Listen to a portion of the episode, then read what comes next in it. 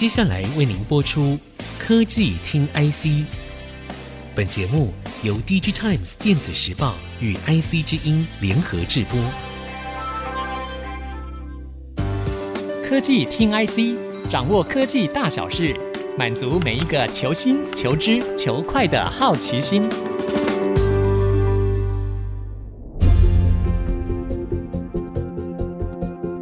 这里是逐科广播 FM 九七点五，欢迎收听科技听 IC，我是节目主持人李立达。我们的节目除了在 IC 之音官网 AOD 可以听到之外，大家也可以上 Spotify、Apple Podcasts、Google Podcasts 搜寻科技听 IC。那我们邀请到呃我们 DigiTime Research 分析师林芬慧。来到节目当中，跟我们谈谈电动车相关的话题。因为这个电动车相关话题是非常的多哈，包括了像是呃有一个名词叫做软体定义车，这个话题还蛮有趣的哈。分会，您可以帮我们跟大家打声招呼吗？啊，主持人好，各位听众朋友，大家好，我是林分会。好，分会，我们刚刚有提到哈，有软体定义车，这个到底是什么意思啊？好，我简单。呃，科普一下哈，就是呃，汽车可以透过软体不断的更新，把汽车进行不断升级的动作，所以汽车它就有这个升级，它拥有的。功能还有性能会越来越强大。那对消费者来讲的话哦，哎，其实我就不用去保修厂了啊，哈，我就可能透过呃线上更新的方式，我就是可以享有更多的功能和服务。好，那丽达听到这里，你会不会觉得说，哎，这样的过程好像跟手机很像？你有没有发现说，哎，你的手机啊，哈，甚至于是电脑，常常会出现系统正在更新中？那我的意思就是说，哈，软体定义车的概念其实就是从呃手机这个产业过来的哈。那其实呃，立达你有没有发现哈，很多人用手机，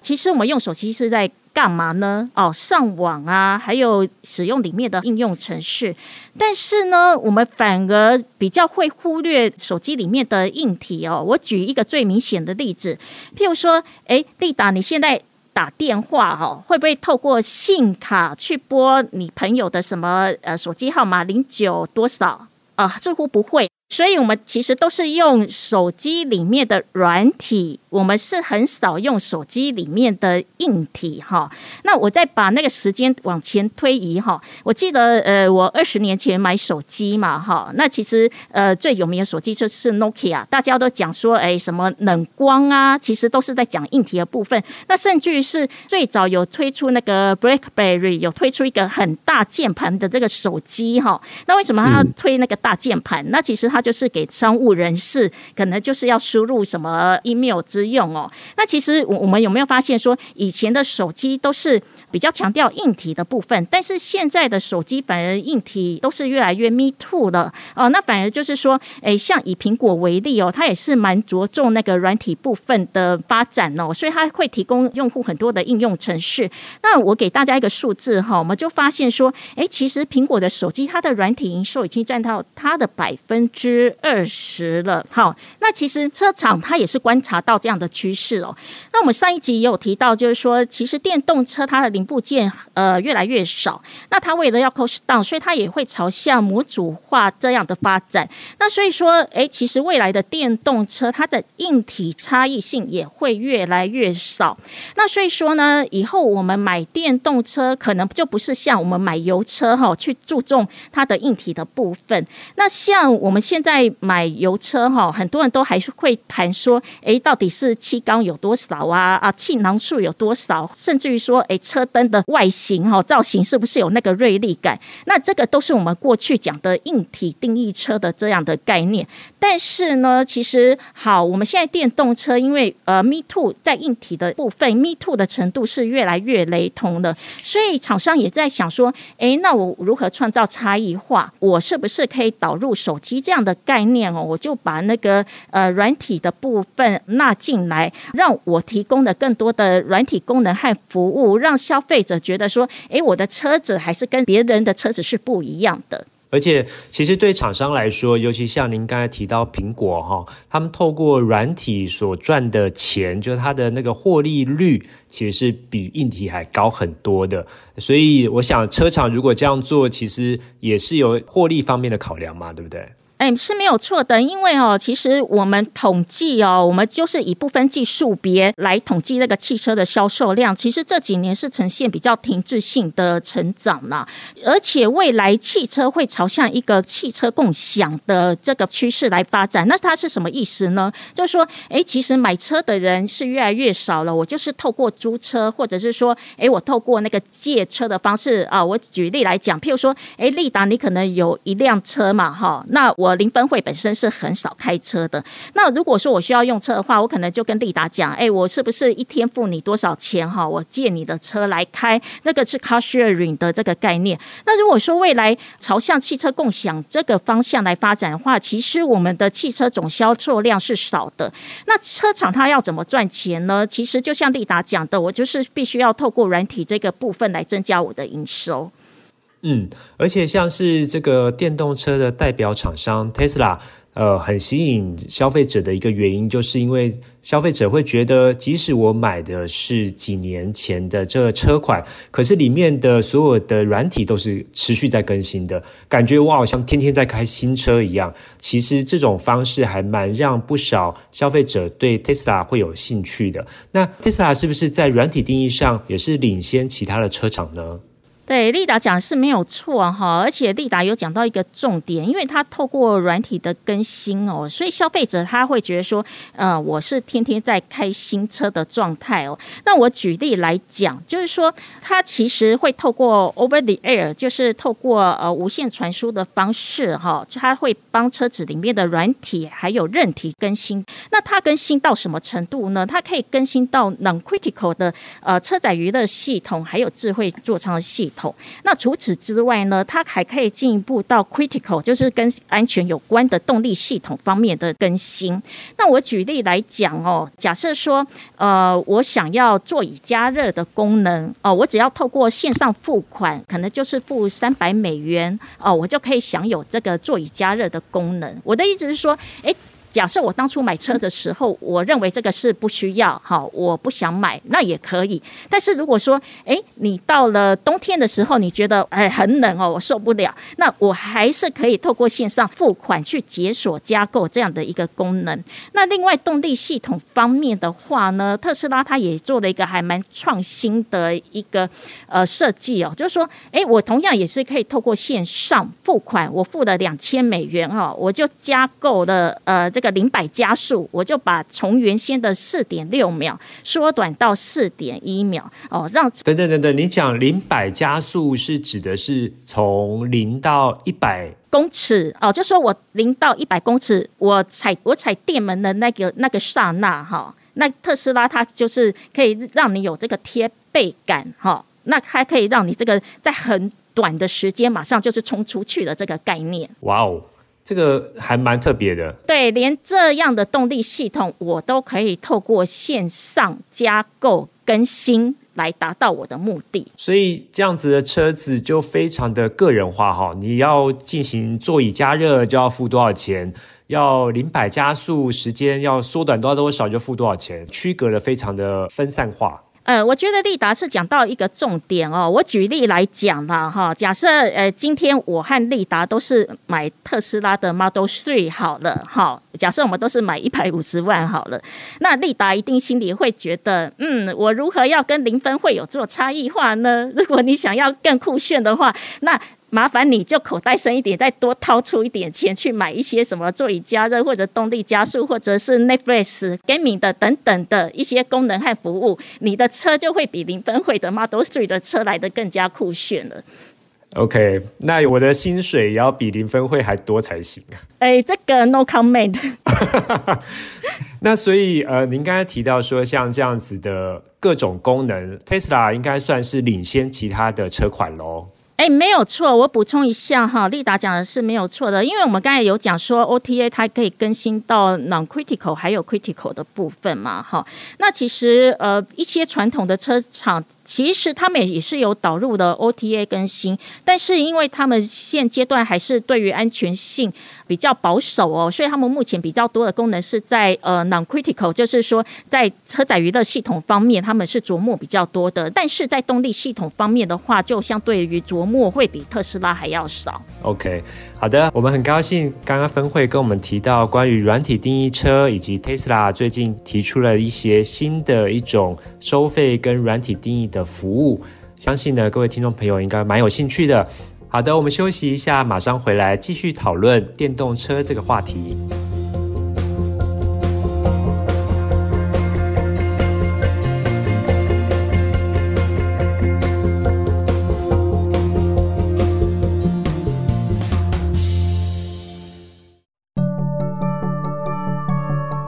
欢迎回到科技听 IC，我是节目主持人李立达。这一集我们高兴邀请到分会来跟我们继续谈谈电动车这个相关的话题。刚刚我们提到了软体订阅的服务，那我所知道，像是车主们想要选择像是 Tesla 这样子的车厂的车子，主要是因为他们也提供了一个自驾的套件，对不对？哦，对，因为像呃车主现在还蛮夯的，就是想要入手 FSD 的自动驾驶套件。FSD，对，就它的英文全名是 For Self Driving 啊，就是它可以达到呃自驾的功能。那所谓呃这个自驾功能。表示是说，我可以同时放开手、放开脚来开车。那不过我也想要讲这个前提哦，就是你还是要符合各国的交通法规啦。哦，我的意思说，像美国的话，他们就是的确，呃，如果你购买了呃 FSD 的自驾套件的话，因为他们的某些区域的道路交通是比较安全的，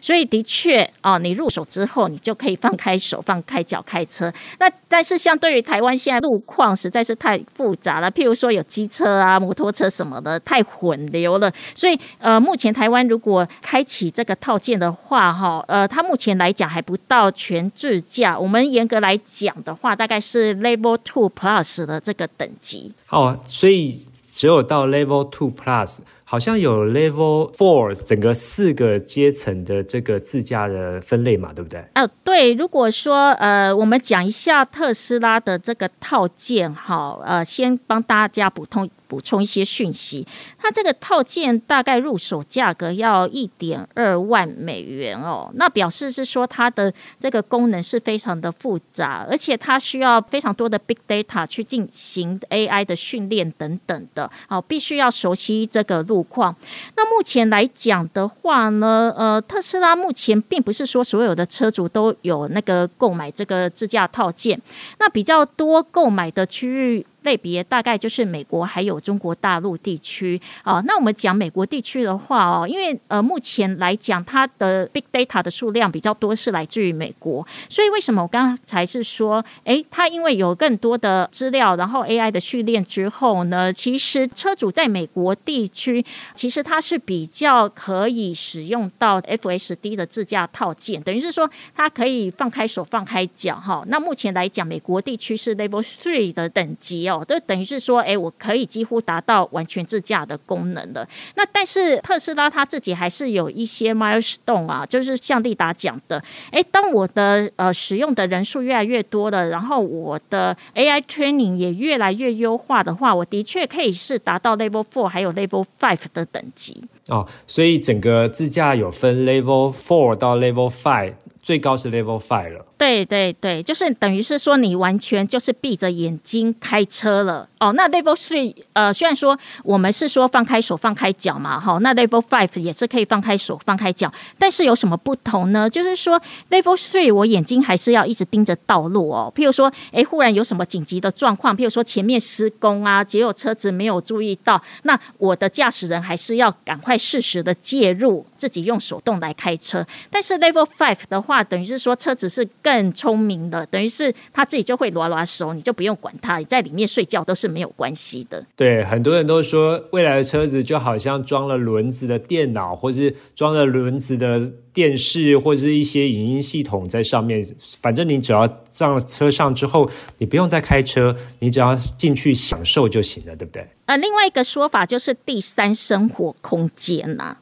就是，诶，我们平常在办公室不是就工作嘛，哈，等于是说你就可以把这个工作场域移到你的智慧座舱里面，哈，就有点像郭台铭一样，啊，在里面这样子开会啊。不过这样子太辛苦了啦。如果我们就讲比较软性一点，你也可以把你的日常生活移到你的智慧座舱里面，譬如说，哎，你就在里面跟朋友喝咖啡聊天呐，啊，等于是就是你把另外一个。生活空间创造在智慧座舱里面，哇，这个想象真的很多元哈！你还可以把床放在里面，你就直接在里面睡个觉就好了，然后隔一天早上你就已经到那个目的地了。哎，类似，但是丽达，你不用买一张床哦，因为你你讲到重点了。其实车厂哦，他们就是把那个座椅做的帮你准备好了。对对对，他就是做的有点，我讲水床可能太夸张的啦，它就是有符合人体工学哈，就是让你整个，譬如说腰背啊，你就可以符合你那个身体的形状哦。因为因为有些车哦，现在有些车的座椅不是让你觉得坐的可能会比较僵硬嘛，哈，它可能有的椅子比较硬。等等的，可是未来的智慧座舱哦，它其实把这个座椅的功能都已经设计得非常的完备。它可以想象说，哎，如果你是半躺着休息的话，哦，它就会有不同的形状，然后还有不同的材质。那像我记得 Toyota 它有要求它的上游供应商把那个 rubber，呃，就是橡胶的材质做得更软。那甚至于就是说，哎，可能在脚啊，或者是说手肘的地方，我再多装一些气囊哦。那原因就是说，哎，我可能还是难免会有一些事故嘛。那如果说你身体是躺着这样的姿势的话，哎，我可能反而是脚比较容易受伤的。那因为我们一般的安全气囊是比较不会装到脚这个地方，但是我们如果整个坐姿改变的话哦，那他就会预想说，哎，哪个地方会比较容易受伤，所以他就会。把那个比较容易受伤的地方又多装了几颗气囊在这个座椅的旁边。嗯，这样想象空间真的很大哦。那您刚有特别提到哈，就是说如果我车子闲置的话，maybe 也可以做未来共享的这样的概念，是不是这样？还有其他的衍生呢？呃，我们讲共享，我们讲比较 future 一点哈。如果说是自驾加共享，它会有什么样的一些生活的形态，或者一些出行服务的形态哈？好，哎，我想问请教一下丽达，你本身有没有开车？有啊，有哈。那你一天开车多少的时间？嗯，开车时间其实还蛮短的，大概顶多两个小时不到。对，你有没有发现说，其实你的车子百分之九十的时间都在闲置的状态？确实。嘿，那如果说，诶，利达，你买了一个自动驾驶的车子的话哦，其实百分之九十的时间可以当做你哑巴的儿子，好，他就会出门帮你赚钱，好，就是怎么讲呢？就是说，现在儿子不一定会帮忙赚钱，他会帮忙花钱。你是说你现在的儿子 哈？没没没，还好，我女儿还。女儿比较乖哈，那个就是，我们就想象一下哈，假设你有一个哑巴的儿子，他是具有自动驾驶的功能哦，那在你没有用车的时间呢，他就可以出去帮你载客，然后就可以帮你做多一点收入哦。那我就帮你打算过，假设你一英里只要收跟美国一样收零点五美金的话，那他一天帮你赚钱八小时的话呢，你一个月就有多出五万元的新台币的收入。哇哦，这不少耶！对啊。因为儿子很孝顺嘛，哈，真的，那也要有个孝顺的儿子，或者是有一台你刚才讲的特斯拉，对不对？呃，对，那所以另外一个来讲的话呢，诶，其实我们共享哦，我们可以透过这个共享平台，其实丽达你可以选定说，我想要共享给谁？因为有些人不想共享给陌生人，对不对？那可以就选定啊，诶，我熟的同事或者我熟的亲朋好友哈，那他不会把我车子弄得乱七八糟。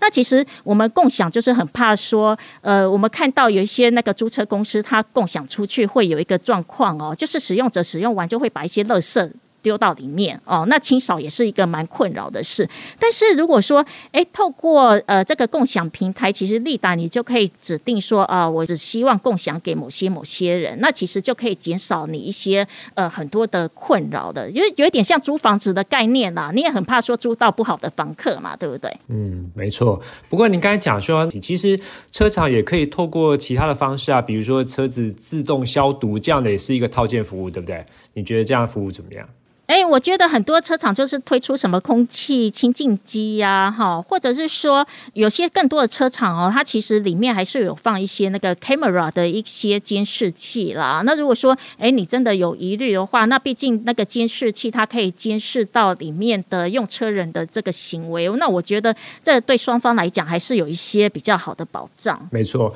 不过你刚才讲共享这个概念，所以如果说真的达到这样的目的的话，其实对整个地球环保也很有帮助哦，因为你少了很多车辆，那少了车辆就少了电，少了电就少用电，其实这样相对来说也是达到另外一个环保的功能哦。呃，其实我要讲的就是说，哈，呃，共享是跟环保是画上等号，然后应用在车子的共享，它其实要减少的是呃停车位的这个问题哦。就像刚才丽达讲的，其实你你买一台车，但是你百分之九十的时间都是停在停车场嘛，哈。那假设说每个人都不共享，都一定要坚持自己买一台车的话，那其实我们根本就没有那么多的停车位可以释放出来使用，但是如果说，诶，我透过 car sharing 的部分的话呢，呃，我我举例来讲，像我就是习惯搭大众交通工具的人，但是我还是会偶尔要有用车的时候嘛。